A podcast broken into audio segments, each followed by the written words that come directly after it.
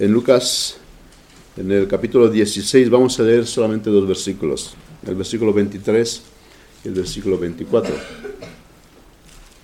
Lucas 16, 23 y 24. Y en el Hades alzó sus ojos, estando en tormentos, y vio de lejos a Abraham y a Lázaro en su seno. Entonces él, dando voces, dijo, Padre Abraham, ten misericordia de mí y envía a Lázaro porque me para que me moje la punta de su, dedo en agua y refresque mi lengua, porque estoy atormentado en estas llamas. Amén. Un evangélico de nuestros días, famoso, para llamarle de alguna, de alguna manera evangélico, dijo, eh, yo no suelo hablar del infierno y del pecado, esto eh, porque es ofensivo, ofende a la gente. En el lado opuesto, en el polo opuesto, con un testimonio extraordinario, fue Jonathan Edwards cuando en el 8 de julio de 1741 predicó su famoso eh, y el famoso sermón Pecadores en manos de un Dios airado. Si nunca lo has leído, te recomiendo que lo leas. Él predicó sobre el infierno y ese fue el instrumento con el cual Dios en aquel día salvó a cientos de personas y después de aquel día a miles de personas. Fue el instrumento con el cual Dios trajo la salvación a muchas almas. Decía un autor, meditar en los terrores del infierno puede ser uno de los ejercicios más importantes que puedes hacer en esta vida. Y también dijo este autor, Dios ha usado la doctrina del infierno en la escritura más que cualquier otra cosa para la conversión de los pecadores. El profeta Ezequiel dice en capítulo 33, versículo 4, si cualquiera que oyere el sonido de la trompeta y no se, y no se apercibiere, y viniendo la espada lo heriré y su sangre será sobre su cabeza. Es importante sonar esta trompeta. Hoy me propongo hablar del infierno. Cuando hoy se menciona esta palabra y se habla del infierno, la gente se ridiculiza ¿En serio todavía vas crees eh, este cuento que nos han dicho a través de los siglos que hay un lugar así después de la muerte? Como que esto es un invento que la iglesia eh, lo, trajo para asustar a la gente, para someter a la gente eh, en obediencia y que solo los ignorantes siguen hoy creyendo en este lugar, como que el infierno no existe. Vimos eh, en la lectura adicional lo que pasó con los yernos de Lot. No tomaron en serio lo que han, lo que han dicho los dos ángeles. ¿Cómo que va a llover eh, fuego del cielo y serán quemados? Eso nunca ha pasado. Lot, eh, no escuchas a esta persona. Nosotros nos quedamos aquí. Es de sentido es, sentido lógico que eso no va a pasar. Y vemos lo que ha pasado. Y, es una historia, como decía el pastor, una historia literal. Eso pasó literalmente. Podemos entender que esto es así, que la gente no quiere eh, escuchar del infierno, que aborrezca esta idea, porque ellos no quieren dar cuenta a Dios de sus pecados delante de un Dios santo, ellos no se quieren presentar. Eh, él ama su pecado, el hombre ama su pecado y no quiere desprenderse de él. ¿Y cuál es la mejor forma en hacerlo? No hay Dios, no hay Dios. Y hasta puedo hacer lo que quiero. Si Dios no existe, puedo hacer lo que quiero. Y si por ser un poco inteligente eh, se da cuenta que debe, haber debe de existir un creador, si abraza la religión cristiana, ¿Cómo que un Dios de amor va a mandar a los pecadores, pobres pecadores, a un lugar así? No, Dios es amor. Eh, el infierno sí, pero, pero no es exactamente lo que, lo que se nos han enseñado, no es exactamente tan literal como la Biblia lo presenta, porque un Dios de amor no puede crear un lugar así, donde castigar a los pecadores por la eternidad. Y el ser humano piensa que ignorando el problema soluciona el problema, el problema desaparece, pero eso no es así. Y aún, cristianos conservadores, atacan la idea de la existencia del infierno. Y esto no es nuevo. Siempre han existido, siempre existirán personas que atacan la escritura, las doctrinas, pero siempre han existido buenos cristianos que le defendieron y hoy es nuestro turno de defender lo que Dios ha dicho. Existe un infierno. Nuestra parábola, hemos leído, así nos enseña. El hombre rico llegó a este lugar. También nuestra confesión de fe en el capítulo 31 nos está diciendo, las almas de los malvados son arrojadas al infierno, donde permanecen atormentadas y envueltas en densas tinieblas reservadas para el juicio del gran día. Y sigue diciendo en el capítulo 32, pero los malvados que no conocen a Dios ni obedecen al Evangelio de Jesucristo serán arrojados al tormento eterno y castigados con eterna perdición, lejos de la presencia del Señor y de la gloria de su poder. Veamos por lo tanto hoy tres aspectos. Eh, el sermón lo he dividido bajo tres puntos, tres apartados. En primer lugar, veremos la existencia del infierno. En el segundo lugar, vamos a ver la necesidad de este lugar del infierno, para que luego veamos los terrores del infierno. Así que detengámonos para empezar sobre eh, la existencia del infierno. ¿Qué pasa con los hombres cuando mueren? ¿Dónde van ellos? No hay nada, me responderán muchos. A los que yo les sigue preguntando, ¿me podrías asegurar de esto, de lo que tú has dicho? Sabes que nadie hasta ahora lo pudo hacer. Nadie me pudo asegurar con eh, argumentos contundentes que después de la muerte no hay nada. Salomón meditando en esto dijo, porque lo que sucede a los hijos de los hombres y lo que sucede a las bestias, un mismo suceso es, como mueren los unos, así mueren los otros, y una misma respiración tienen todos, ni tiene más el hombre que la bestia, porque todo es vanidad. Todo va a un mismo lugar, todo es hecho de polvo y todo volverá al mismo polvo. Como que aquí Salomón está pensando como un hombre ¿Qué estoy viendo? Los animales van al mismo sitio que los hombres. Entonces, parece que todo, todo sucede igual y, no hay nada. Pero él luego no se detiene aquí, no se para aquí y sigue preguntándose en, en, versículo 21 del mismo capítulo 3. ¿Quién sabe que el espíritu de los hijos de los hombres suben arriba y que el espíritu del animal desciende abajo a la tierra? ¿Quién lo sabe? Pregunta Salomón. ¿Alguien lo sabe? ¿Alguien nos podría decir? Y la respuesta correcta sería, nadie lo sabe, nadie nos puede decir.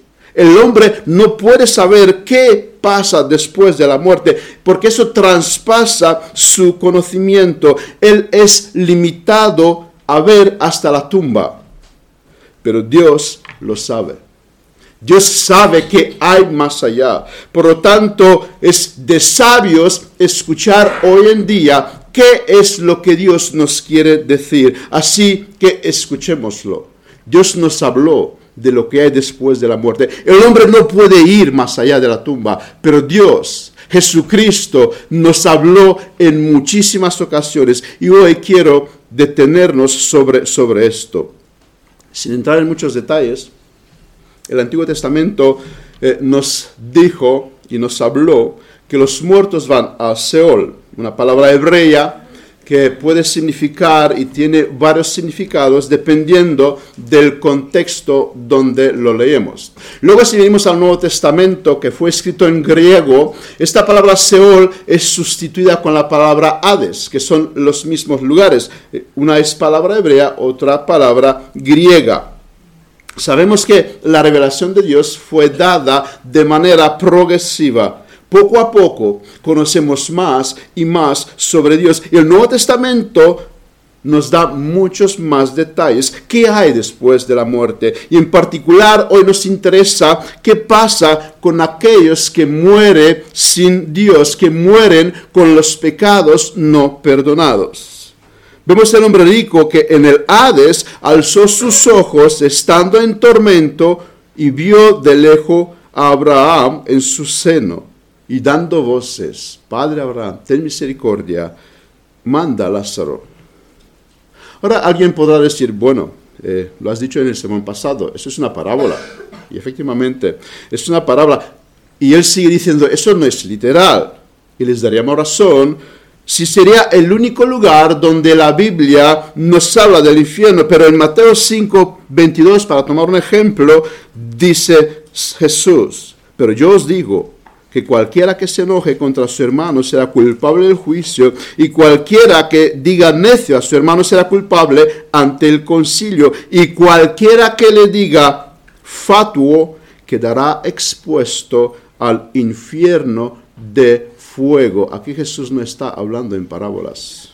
Otro texto igual, Marcos 9:45, si tu pie te fue de ocasión de caer, córtalo. Mejor es entrar a la vida cojo que teniendo dos pies ser echado en el infierno al fuego que no se puede apagar.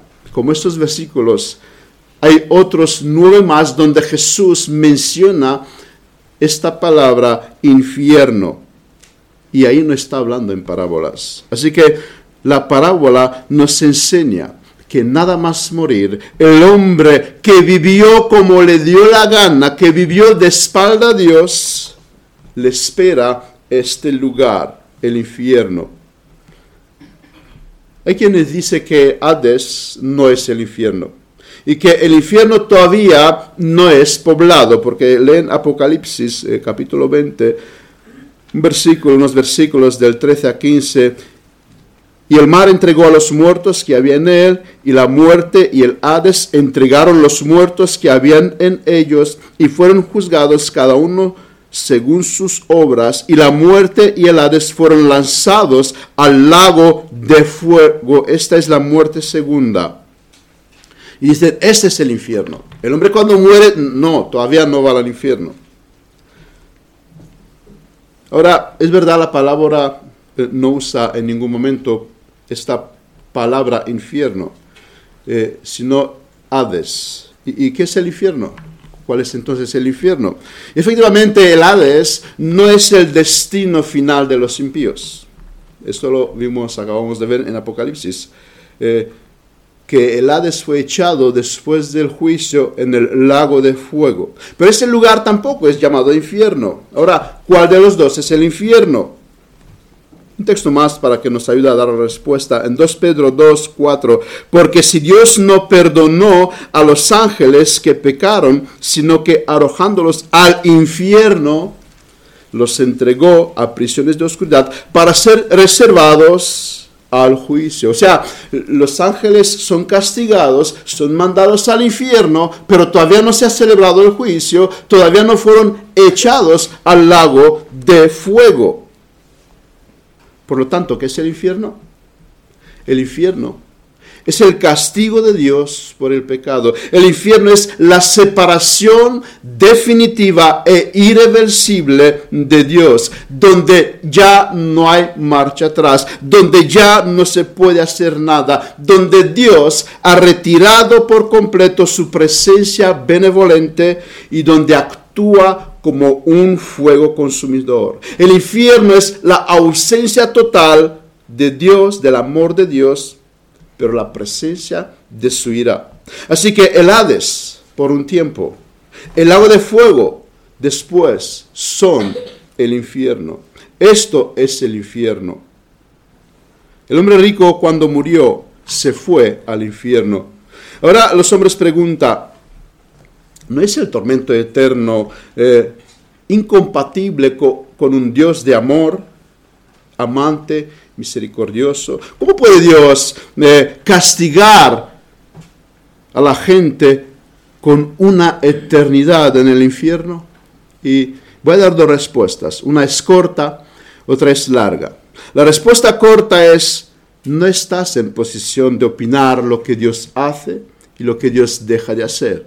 Y la respuesta larga nos lleva al segundo punto, que es la necesidad del infierno. Versículo 25. Pero Abraham le dijo, Hijo, acuérdate que recibiste tus bienes en tu vida. Hay una razón por la cual el hombre llegó a este lugar y aquí se nos dice, recibiste tus bienes en tu vida. El hombre demanda justicia. Hay, dentro de él este sentido de justicia, desear que se haga justicia, porque él fue creado a la imagen y la semejanza de Dios. Él exhibe que el culpable sea castigado. Hay personas y nos encanta ver esas películas eh, de poli, de, buscar al culpable, sacarlo y ponerlo a pagar. Y eso, eso, eso sale de, nosotros. Queremos que Hitler pague por sus fechorías, que, que Putin también sea juzgado por lo que ha hecho y, que los abusadores de niños, que los violadores, que los criminales, los políticos corruptos, que paguen lo que han hecho, las barbaridades que han hecho, que rindan cuenta por sus cosas. Está dentro de la conciencia del hombre y dentro de nosotros hay un grito que, que dice que se haga justicia. Queremos justicia, que los culpables paguen está de acuerdo el hombre con lo mencionado más arriba, pero, pero no lo demás. La gente más o menos de bien, eh, bueno, ellos no han hecho nada malo. Y la dificultad que tiene el hombre eh, para comprender la existencia del infierno se debe al hecho de no entender que él es aquel Hitler él es aquel político corrupto. Él es aquel Putin y todos los malos que hay en el mundo. No entiende que Él es aquel criminal por sus odios, por sus pecados, por su falta de perdón.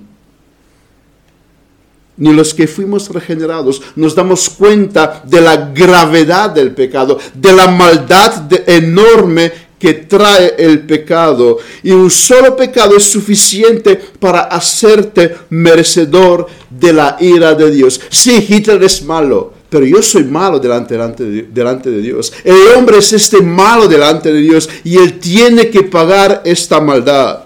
El hombre no es capaz de ver la gravedad de su pecado. Ellos estarían contentos que los grandes dictadores paguen sus crímenes, pero el hombre es este dictador delante de los ojos de Dios. Cada pecado que tú y yo cometemos se traduce en rechazar el gobierno de Dios y unirnos con aquellos que gritaron, crucifícale. Tú y yo hemos dado muerte a Cristo. No queremos que Dios gobierna en nosotros. Es lo que decimos cuando pecamos. Dios, quiero, quiero matarte, quiero desentronarte. Por esto los que tienen un mayor conocimiento tienen un mayor castigo, porque sabiendo lo que implica el pecado, siguieron haciéndolo. Y de nuevo aquí eh, los religiosos se engañan muchísimo. Piensan que se abrazaron la religión cristiana, eh, asisten regularmente a la iglesia, eh, viven más o menos bien, Dios le mirarán con benevolencia ya sé que no he sido un santo, dicen ellos, pero creo que Dios me sentará en un lugar bueno, ya que no he sido el criminal o, aquel ladrón o aquel otro. Pero no tienes razón. Tu lugar sería peor que estas personas. ¿Por qué? Porque has conocido, has escuchado el sonido de la trompeta y no te has apartado.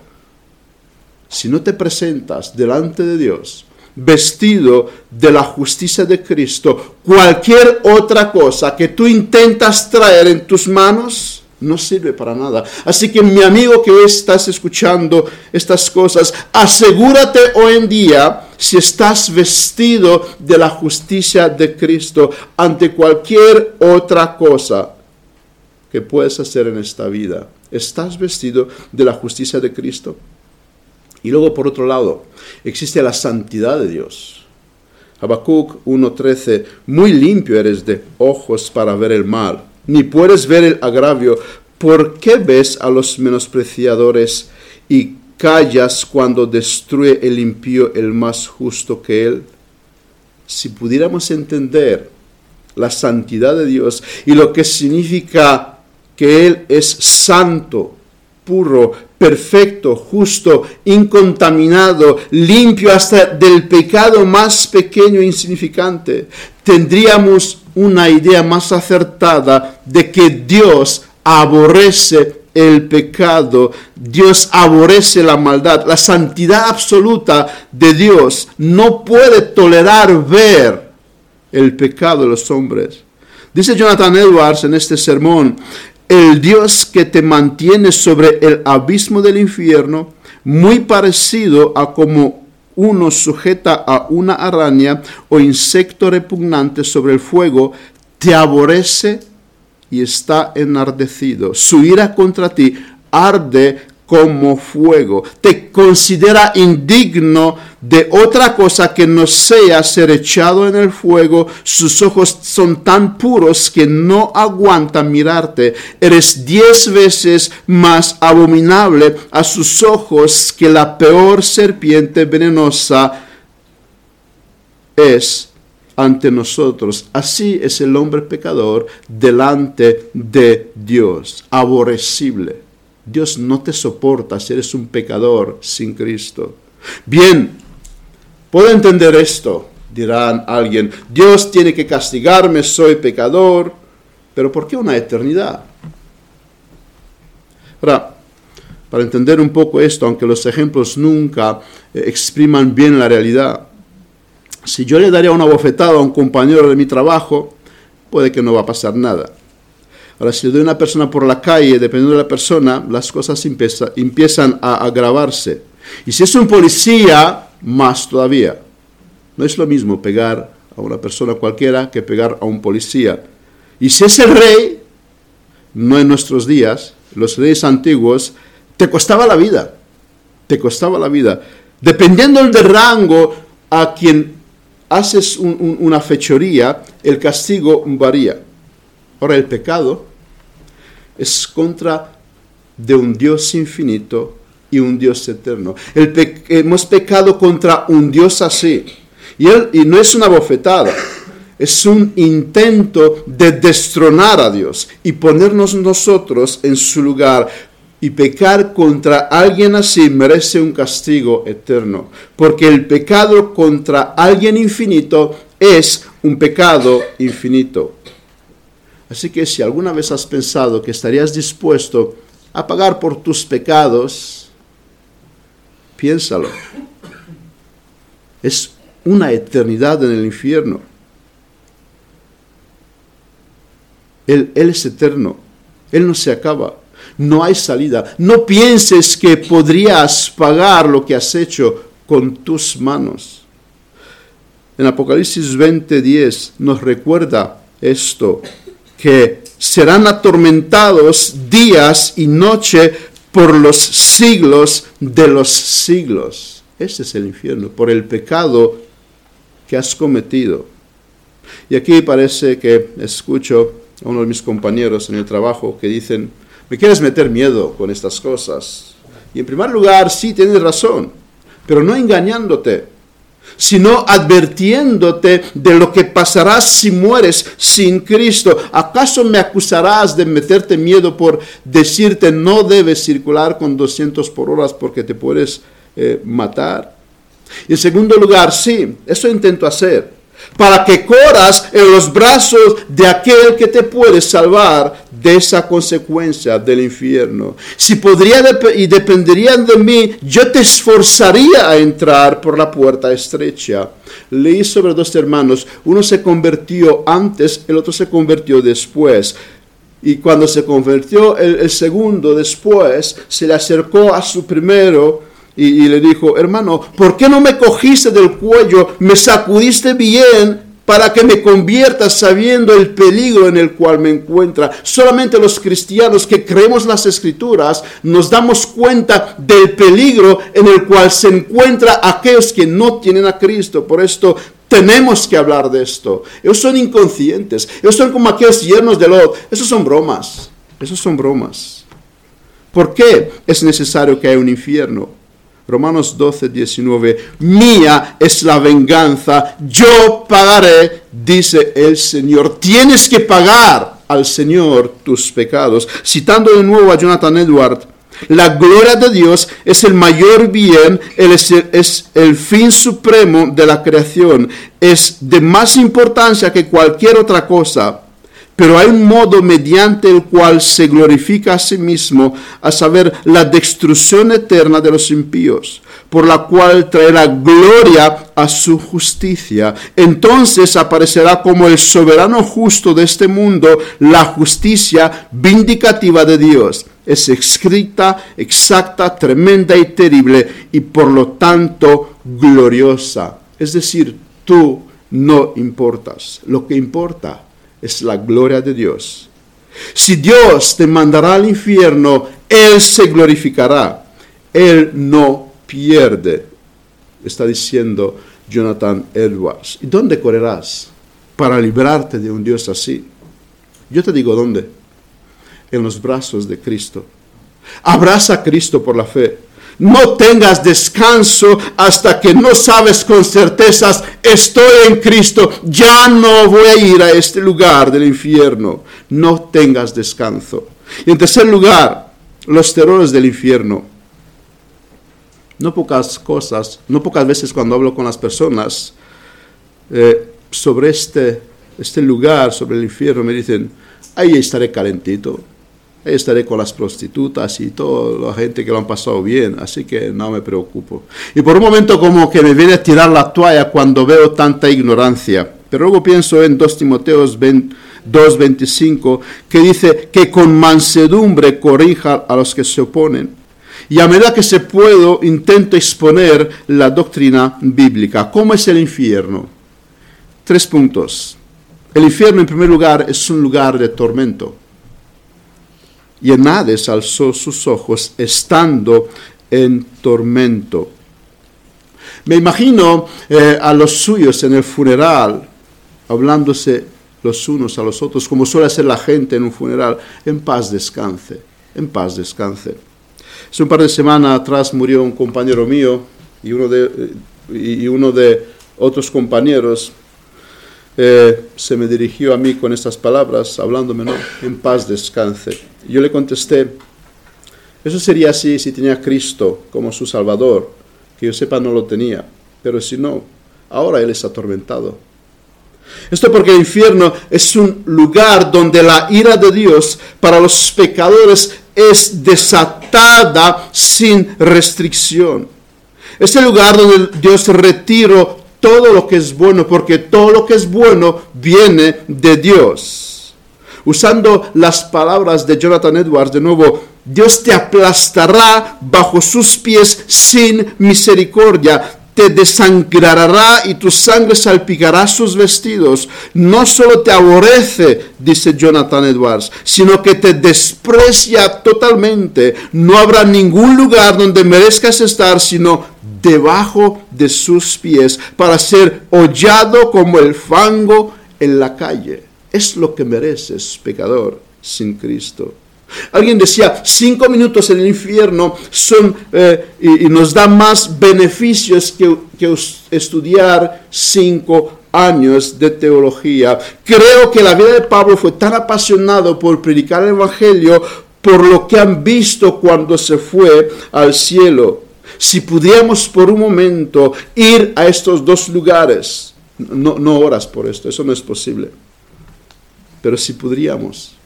En segundo lugar, el infierno es como un horno de fuego. Entonces él dando voces, versículo 24, dijo, Padre Abraham, estoy atormentado en esta, en esta llama. Para responder con un versículo, Marcos 9:45, para, para no ser echado en el fuego que no se puede apagar. La doctrina del infierno como un, como un horno de fuego es rechazada por muchos cristianos que dicen creer en la, creer la escritura. Dicen ellos, eh, no, esto no es literal, ese es un símbolo. Pero peor todavía, peor todavía, si Cristo quería describir el infierno comparándolo con un horno de fuego, significa que es peor que esto. Una cosa representada por un símbolo no representa de todo la realidad que quiere comunicar. Así que si es un símbolo, da igual, no rebaja el dolor, sino que aumenta el dolor. Una gota de agua, eh, estamos viendo aquí, para el hombre rico sería una mejoría. ¿Qué, nos puede hacer una gota de agua a nosotros? No es nada. Bueno, pues el infierno eh, es un, un refresco, es como ponerle un aire acondicionado. El infierno es una, una intensa agonía. Y en tercer lugar, el infierno es remordimiento. En los últimos versículos de esta parábola, que espero que lo veamos en el, el sermón siguiente, vemos esto. El, gusano de la conciencia del cual habla Marcos 9:44. En primer lugar, versículo 28, 28 es esto. Eh, él dice a Padre Abraham, tengo cinco hermanos mándala solo para que le testifique que no venga a este lugar. ¿Qué, pasó con este hombre? ¿Qué, ¿Qué, necesita saber sus hermanos? Testificarle, es cierto, existe un infierno. Los hombres no creen esto, pero cuando llega ahí se dan cuenta, es cierto, quiero que le, le testifiques, que es verdad lo que dicen los cristianos. Abraham le, le contesta que escuchen a Moisés y a los profetas, óiganlos a ellos con otras palabras, yo los tenía, pero no los oí. No le presté atención. ¿Qué tiene que hacer el hombre para no llegar a este lugar? Oigan lo que dice la escritura. Un remordimiento se apoderó de este hombre. Yo lo tenía delante de mí y no lo oí, no, lo creí. Versículo 30 de la misma parábola. Eh, dice, dice el hombre, Padre Abraham, pero si alguno fuera de entre los muertos, se arrepentirá lo que yo no he hecho. Sabía que me tengo que arrepentir y no lo hice. ese, ese, atormenta la conciencia de este hombre. Y, la, cuarta, eh, versículo 31, si, si no oyen a Moisés y a los profetas, tampoco se persuadirán. Yo no me persuadí cuando escuché a, los, a Moisés y profetas hablando de estas cosas. Y esto atormentará la conciencia de este hombre eh, y, haga Dios que nadie aquí llega en, lugar de este hombre atormentado porque hoy en 2023 escuchó una vez más los terrores del infierno y has pasado por alto esta doctrina, no has prestado atención, que Dios tenga misericordia, que no llegues en la situación de este hombre, esto te atormentarán, el sermón que has escuchado hoy te atormentarán si el día de mañana llegarás al infierno, no tratas con negligencia estas cosas. Él no le dio importancia a lo que se decía. Pensaba que esto va en broma, eso, eso nunca va a pasar. Él no creyó. Sería más fácil para ti haber nacido en India, en algún tribu perdido en Amazonas, que en el seno de una familia cristiana si no te arrepientes. Pero también, por otro lado, deberías considerar un privilegio si tus padres te educaron en la fe bíblica. En conclusión, ¿por qué tomarnos tiempo para meditar en el infierno? Y déjame dar cinco razones. En primer lugar, conocer los terrores del infierno te puede sacudir la conciencia y sacarte de tu falsa seguridad. Te ayuda a despertar que la salvación no es por abrazar una u otra eh, creencia, sino por abrazar a Cristo en el Evangelio. En segundo lugar, la doctrina del infierno debería ayudar al creyente a ser paciente en los momentos de aflicción. No importa lo grande que es tu aflicción en este mundo, Dios te sacó de estos tormentos, ya tienes suficientes, suficientes motivos para ser agradecido. Señor te ha librado. Es posible que vas a tener que sufrir tormentos en este mundo, pero contentémonos con la situación que tenemos. En tercer lugar, pensar en el infierno nos lleva a ser más comprometidos con la lucha contra el pecado. Jesús hizo esta, esta aplicación. Si tu mano te es ocasión de pecar, córtala. ¿Y cuál es la razón que da Jesús? Para que no llegues al infierno. Lucha con tu pecado de esta manera, teniendo en mente para que no llegues al infierno. En cuarto lugar, pensar en el infierno nos hará tener un celo por el Evangelio, porque el medio que Dios usa para la salvación es la predicación del Evangelio. Los hombres tienen que escuchar a Moisés y a los profetas. ¿Cómo escucharán si no hay quien les predique? Tú y yo debemos buscar a estos cinco hermanos del hombre rico y hacer lo que él le pide a Lázaro que haga. A Francis Schaeffer, un teólogo y apologeta del siglo pasado, le preguntaron una ocasión, ¿qué pasarán con aquellos que nunca escucharon el Evangelio? Él empezó a llorar. porque Porque le preocupaba estas personas y lloró por el hecho que nadie se fue a predicarle el Evangelio. Lloras por el hecho que hay personas que no escuchan el Evangelio. Burbrand, que os conté también las veces pasadas, las veces pasadas, a la misma pregunta contestó, no preguntas qué pasarán con ellos, pregunta qué pasará contigo si no vas y les predicas. Y en quinto lugar, en última razón, por otro lado, Debemos aceptar con humildad los propósitos de Dios. Nuestro alcance es limitado. Hagamos lo que está en nuestras manos y luego vayamos a dormir con tranquilidad. Termino de nuevo, no puede ser de otra manera, predicando del infierno con una cita de Edwards. Si pudiéramos acercarnos y hablar con ellos, se refiere a los que están ya en el infierno, y preguntarles uno por uno qué esperaban cuando vivos y cuando escuchaban hablar del infierno, de estar sujetos a este sufrimiento, oiríamos que cada uno nos responden, no, mi intención nunca fue terminar aquí. Yo ya había planeado otras cosas. Pensaban que mi estratagema era buena. Pensaba encargarme de todo, pero esto me sucedió de pronto. No esperaba que fuera así. Me sorprendió como el ladrón en la noche. La muerte se burló de mí. La ira de Dios fue demasiado rápida para mí. Oh, mi maldita insensatez. Me engañaba a mí mismo y me complacía a mí mismo con sueños vanos de lo que pensaba que haría en el más allá. Y cuando hablaba de paz y seguridad, vino sobre mí la destrucción repentina. Esto lo pueden afirmar muchísimas personas que hoy están en el infierno esto lo van a poder decir muchas personas que hoy irán al infierno. Pensaba que nunca va a pasar estas cosas, pero pasó. Dios te ha dado gracia que escuchas hoy hablar sobre estas doctrinas, que tomas nota y que hagas las paces con Dios. Vamos a tener una oración.